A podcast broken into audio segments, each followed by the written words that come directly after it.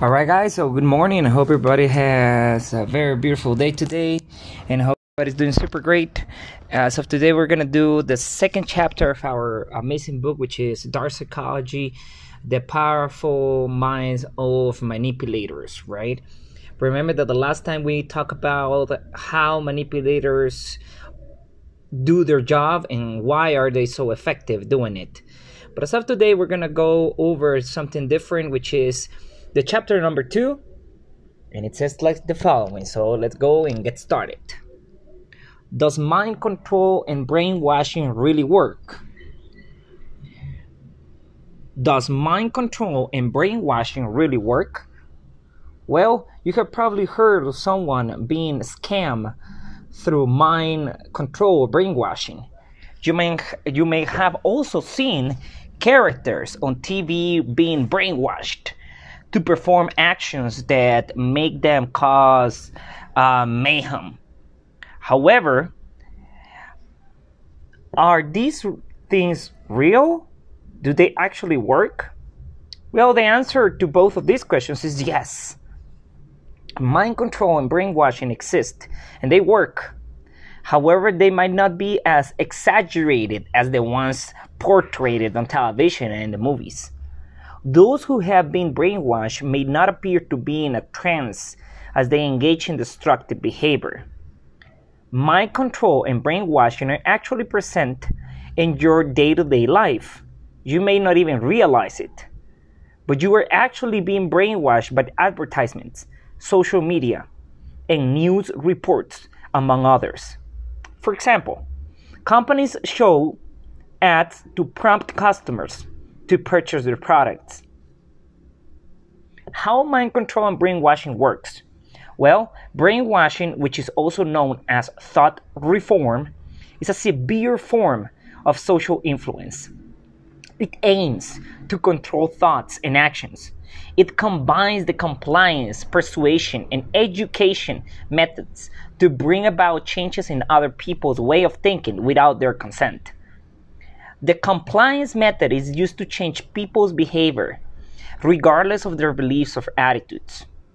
Manipulators want their victims to just do whatever they say, no matter what it takes. The persuasion method is used to make victims change their attitude by making them believe that they will gain something from it. Manipulators tell their victims that they will be successful healthy, or happy if they obey what they say, regardless of whether it's true or not. The education method is also known as the propaganda method. It aims to make people change their beliefs by making them believe that is the right thing to do. The manipulators who use this method are often associated with politics or religious organizations. How serious is brainwashing? Well, brainwashing is truly invasive. Thus, it requires a total dependency and isolation of its target. In cults, for example, leaders require their members to avoid any form of contact with the outside world. In order for brainwashing to work, the brainwasher or the agent should have total control over the victim or target. Everything about the target, including his eating and sleeping habits, should be completely dependent on the will of the brainwasher. Throughout the process of brainwashing, the brainwasher breaks down the identity of the target in a systematic manner.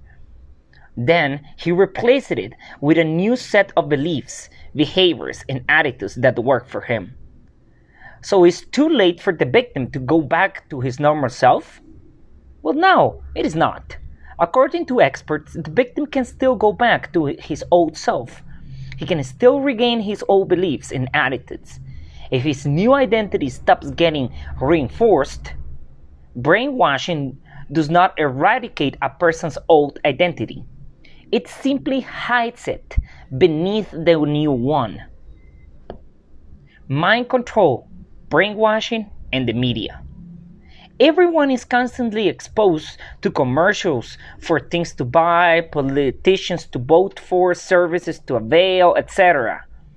convincing people to do things has become a norm.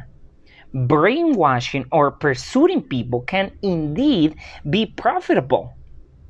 Years ago, advertisements were limited to billboards, newspaper, and television. Today, they're all over the internet, including social media. Facebook, for example, shows users relevant advertising based on their online activities and profiles. Researchers, researchers from Cambridge, Pennsylvania, Columbia, and Stanford recently published a study in the Proceeding of the National Academy of Science of the United States of America, PNAS. They studied the effectiveness of social media advertising campaigns, specifically digital footprint and their psychological traits. If you're on social media, everything you do online may be used to evaluate your psychology profile.